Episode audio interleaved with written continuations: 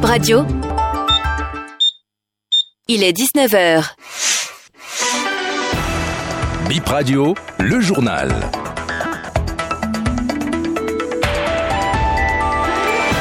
Bonsoir à toutes et à tous, euh, c'est Bip Radio et nous sommes là pour le journal. Bienvenue.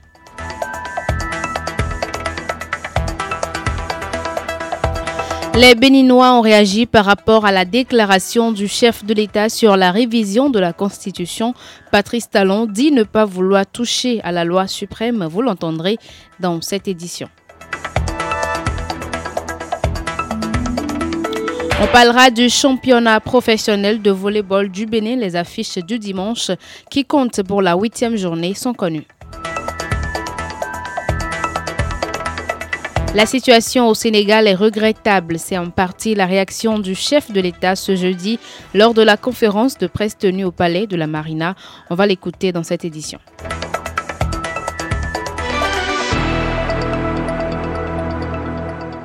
On commence par le sport. La Super League Pro démarre demain 10 février 2024.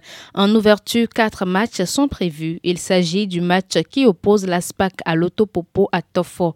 Les Cavaliers vont affronter les Cracheurs de Feu, Dragon à Niki. Espoir FC affronte AS Cotonou à Savalou et enfin Takouné reçoit Sobemap à Kandi. Tous ces matchs sont prévus démarrer à 16h dans les différents stades. Championnat professionnel de volleyball euh, du Bénin, les affiches du dimanche comptant pour la huitième journée sont connues. Chez les dames, à 14h, Énergie va jouer à Didja à Porto Novo. Toujours à 14h, chez les hommes, Real Sport affronte Finance à Parakou et enfin Énergie sera face à Adidja à 15h30 dans la cité des Ainovi.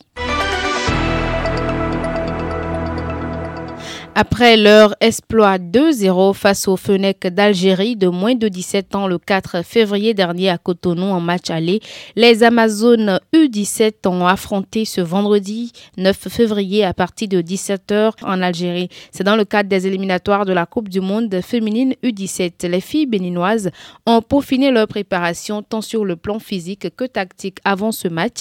Quelques Béninois ont fait des pronostics. Ah non, on doit gagner. Je euh, le Béninois match au moins 3 à 0. Hein? Ah oui, 3 à 0 c'est déjà bon. Je propose euh, Bénin 3, Algérie 1. Moi je suis béninois, donc je souhaite toujours mon pays qui va gagner. C'est tout.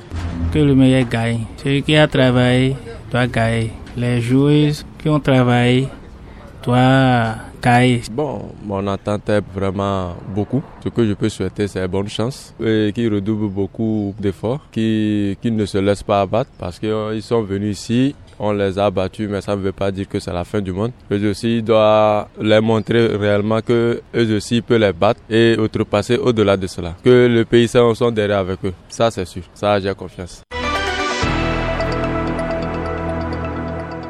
Une revendeuse tombe dans un WC à Rugbo dans la commune de Tofo. La victime âgée de 60 ans a été secourue par la population grâce à une échelle. Les secours sur les lieux après le sauvetage l'ont évacuée aux urgences de l'hôpital de zone d'Alada. Le chef du gouvernement a réagi par rapport à la situation politique non satisfaisante au Sénégal. Au cours de la conférence de presse d'hier, Patrice Talon a déclaré que la situation au Sénégal est regrettable et doit interpeller sur les responsabilités des communautés auxquelles nous appartenons. Patrice Talon. Et ce qu'on observe au Sénégal qui est regrettable est de nature aujourd'hui à nous interpeller sur le rôle des communautés auxquelles nous appartenons. Est-ce que la CEDEAO, l'UMOA, cette fois-ci doit condamner ou non? Est-ce qu'elle doit condamner ou non? Quand on condamne, on dit il ne faut pas condamner. Quand on sanctionne, on dit il ne faut pas sanctionner. Il faut faire quoi? On va dire oui, mais si vous avez condamné ici, faut mieux condamner là. D'accord, on l'a fait. Après le, le, le, Mali, le, la Guinée, le Burkina, on l'a fait. On dit bon, une, deux fois. Vous savez que le Burkina n'a pas été sanctionné du tout. Mais le Niger, oui, parce qu'on a dit un moment donné, trop c'est trop. Ce trop c'est trop là continue. Il y a encore un trop qui vient dessus. Il faut faire quoi? Est-ce que la CEDEAO doit condamner? Dire non, c'est pas admissible. Non, revenir en arrière. Non, si c'est pas fait, voilà les sanctions. On va dire, mais il n'a pas vu ce qui passe au Niger. On l'a fait au Niger. Voilà là où c'est en train de nous amener. Donc, moi, je suis perdu un peu.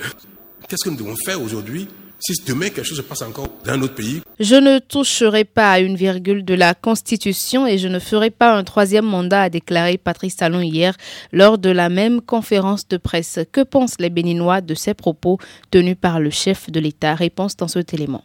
C'est vrai, tout homme est faillible, mais pour le moment, je le crois encore. Quand on parle de révision de la Constitution, pour tout individu lambda, c'est du genre, il veut réviser la Constitution pour s'éterniser au pouvoir.